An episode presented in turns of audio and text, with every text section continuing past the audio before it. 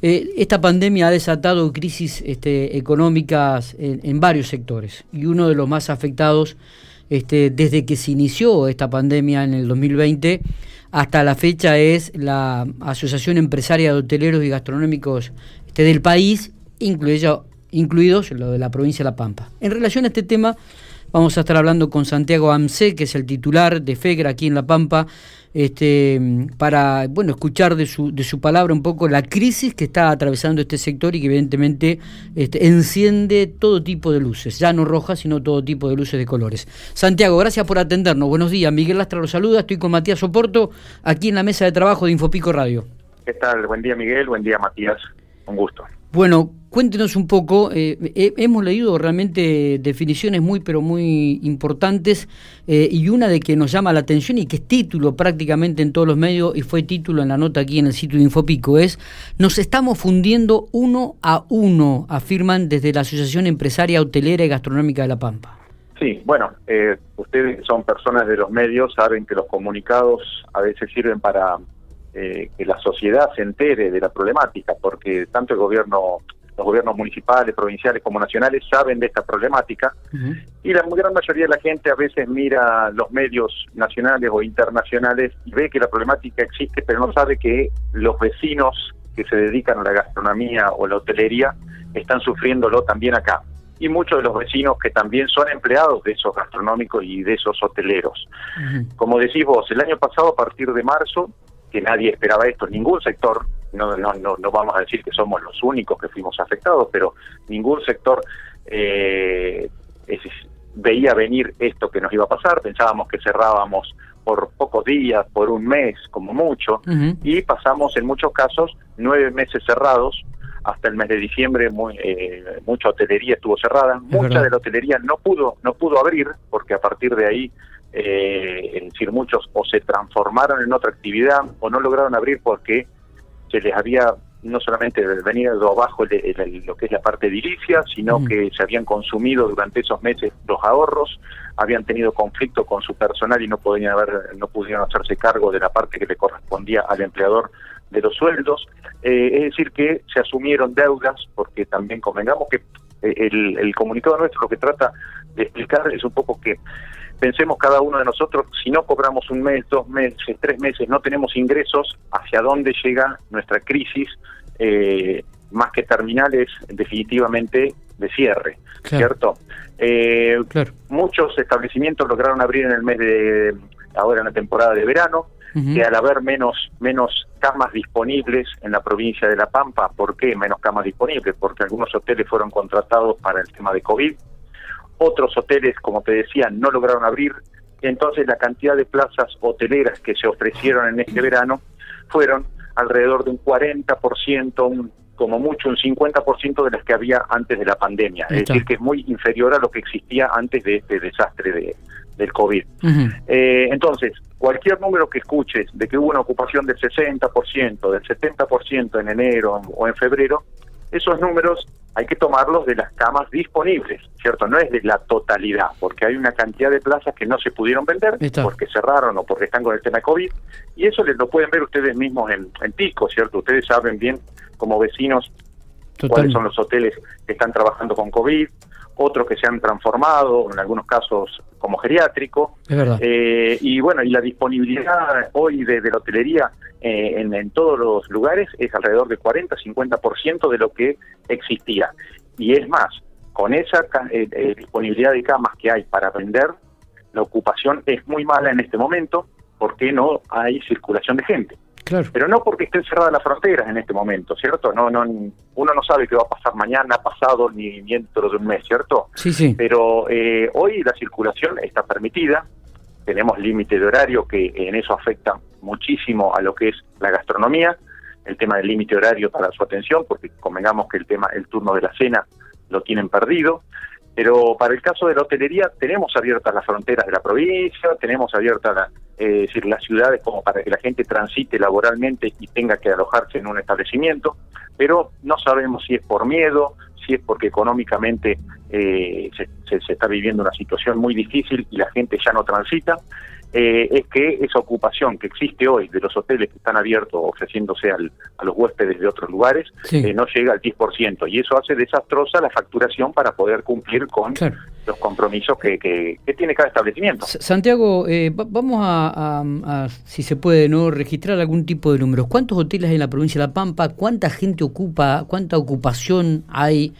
¿Cuántos han cerrado? ¿Tiene algún número, alguna estadística para reflejar esto? No, de, cierre no. Ese registro igualmente, eh, ese registro, porque es quien, quien lleva el registro y las habilitaciones, es turismo de la provincia de La Pampa, porque cada establecimiento que se abre o se cierra se debe informar ahí para ir uno a sacar la habilitación correspondiente en los alojamientos Bien. habilitados eh, turísticamente.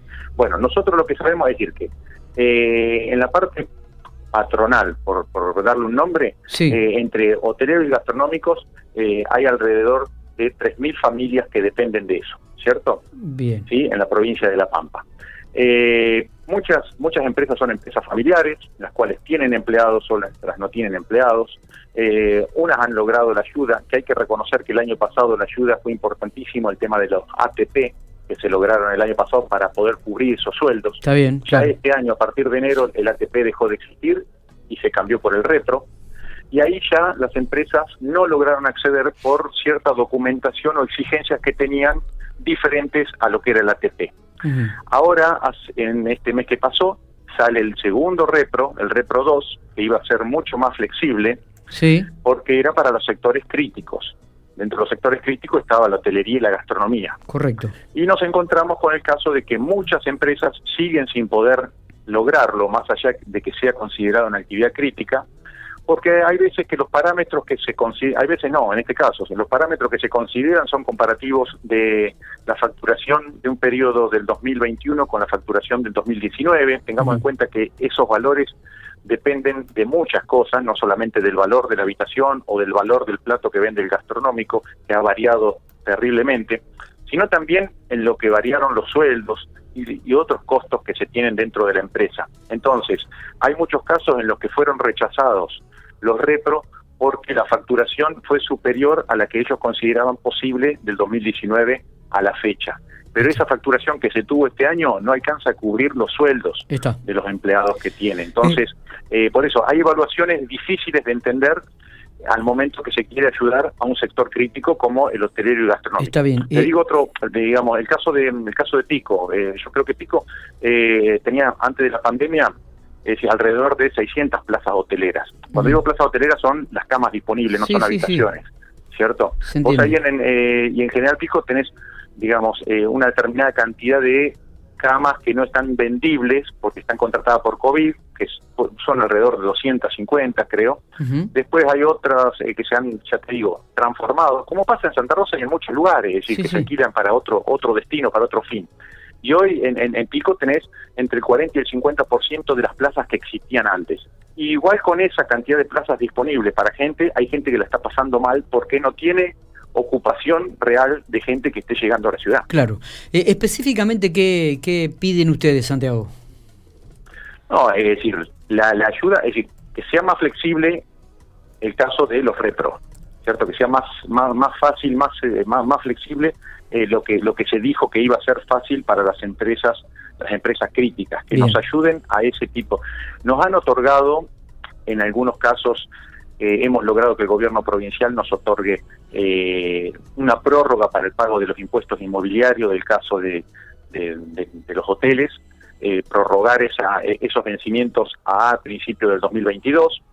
Todo lo que te prorroguen y te pateen hacia adelante, bueno, es con la expectativa de que puedas llegar a estar facturando ese momento y puedas pagar esas deudas. Sí, sí, porque los compromisos se asumen igual, hay que cumplirlos después. Exactamente, los créditos que se han otorgado el año pasado también se logró que el Banco de la Pampa eh, prorrogue esos, esos vencimientos. Eh, más que nada, es decir, eh, el gobierno trata de cambiarnos la fecha de vencimiento, pero bueno, pero al momento de requerir una ayuda para el pago de, de, salarios, mm. existen herramientas que son dificultosas para las empresas, que como te decía, depende del tamaño, tienen un estudio contable detrás que pueden ayudarlos a hacerlo. Pero convengamos que hay muchos establecimientos chicos, el mismo dueño es el que tiene, y a veces se le va, es parte de la ayuda en la contratación de personas que te hagan esa papelería. Por eso deben ser herramientas más sencillas para poder acceder y que no se caigan. Y que no se caigan, ¿qué significa? Que si a vos se te caiga, se te cae una determinada cantidad de empresas que ofrecen alojamiento en una ciudad, en una provincia, en un país, después que pase la pandemia, que esperemos que sea lo más rápido posible, porque teníamos la expectativa que este año eh, ya pudiéramos estar normalizados, es decir, una vez que pase esto, eh, vamos a tener mucha cantidad de empresas menos que las que teníamos. Entonces, ¿cómo vamos a hacer? Llámese Pico, llámese Santa Rosa, llámese cualquier localidad que quiera organizar un evento, cuando querramos tener camas para atraer gente, no vamos a tener la capacidad que teníamos. Entonces los eventos van a entrar a caerse eh, de a poco y en cantidad de asistentes a la ciudad. ¿Y asistentes a la ciudad qué implica? Entre, entre plata de otros lados. Por eso nosotros decimos que la actividad es una exportación de servicios, porque te ingresa dinero de otros lugares, entre ellos a la hotelería y a la gastronomía, pero la gente consume otras cosas dentro de la misma ciudad. Está.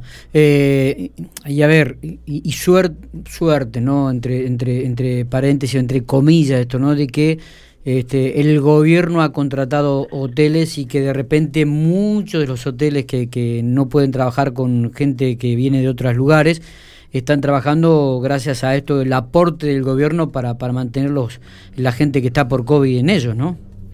Que también le ha dado, me parece, una, salida. es una necesidad, claro. es una necesidad que se tiene de, de, de, aislamiento de personas, sí. pero bueno, tenés que ver que eh, las empresas, primero, estén en condiciones para poder recibir a esas personas, ¿cierto? por ciertos protocolos o, exigencias, porque no es lo mismo recibir a un, turista, alguien que anda en familia paseando, que alguien que tiene determinado tipo de síntomas que tenés que aislarlo, ¿cierto? Y después eh, también tenés que ver si el personal que tiene que estar en ese establecimiento va a aceptar trabajar eh, con ese tipo de clientes, digamos, si lo llamamos cliente, a, aquel que va, a estar alojado, porque muchos hoteles tienen personal de riesgo, muchos hoteles, eh, el, riesgo no quiere decir que sea eh, personal que esté enfermo, puede ser personal, una empleada, una mucama embarazada, personal de edad, ¿cierto? Sí, sí, sí, diferentes alternativas que pueden tener Exacto, los mismos dueños que atienden en muchos establecimientos, que son personas mayores. Eh, así que todo ese tipo de cosas también son analizables desde el punto de vista cuando el hotel pone a disposición de, de, salud, sería en este caso, eh, el establecimiento tiene que analizar esas pequeñas. No es tan sencillo. Eh, te doy la llave y trabajarlo. Claro, Santiago, digo, en este, la última, ¿no? Digo, en este contexto que se está viviendo, eh, la realidad es del título este de la nota que nos estamos fundiendo uno a uno, es se, va concretando, es, la realidad. Ya se han fundido, es decir, ya varios, ya eh, digamos, ya varios han cerrado, eh, no han podido, ya te digo, no han podido hacer frente a compromisos, llámese sueldo o impuestos, eh, han tenido conflictos con, con personal, ¿cierto? bueno, ni hablar de los que tienen alquileres. el caso, la mayor la mayoría de la hotelería es propietaria del edificio, pero muchos hoteles, hay hoteles que se alquilan y en esos casos o le devuelven el edificio al dueño o quieren seguir trabajando pero no pueden hacer frente. Ya ahí ya hay que negociar con el dueño para ver que entienda que esta situación eh, hay que hay que aguantarla entre las dos partes, ¿cierto?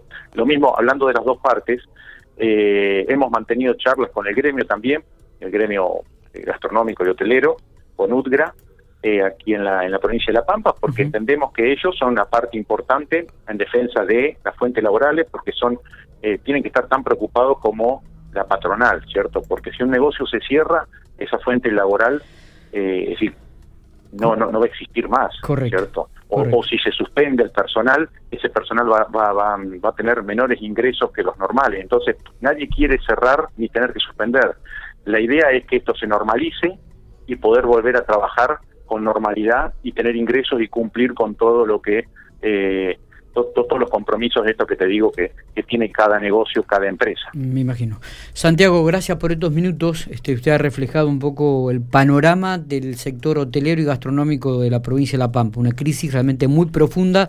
Muchos han tenido que cerrar y bueno, veremos cómo, cómo continúa esto con el tema de la pandemia que uno pensaba que a esta altura del año de 2021 podíamos estar mejor y sin embargo estamos en el peor momento dentro del contexto provincial. Sí, sí, la verdad que es preocupante, ya no hablemos del, del, negocio, sino que es preocupante la cantidad de casos que hay, por eso también eh, crear conciencia en, en, la gente, en el vecino, eh, de que esto tenemos que cuidarnos entre todos porque eh, esto nos afecta a todos. No es que vos tenés asegurado que una cama si te llegas a enfermar. Hoy ya está en crisis la, la situación sanitaria. Totalmente. Eh, y, eh, digamos, nosotros como empresa salimos en defensa del sector en la parte económica, pero sabemos que existe una situación sanitaria en la cual tenemos que tener cuidado y cumplir con los protocolos por nuestros empleados, por nuestros clientes y por el negocio en sí. Muchas gracias por estos minutos, Santiago. Gracias a ustedes por la comunicación.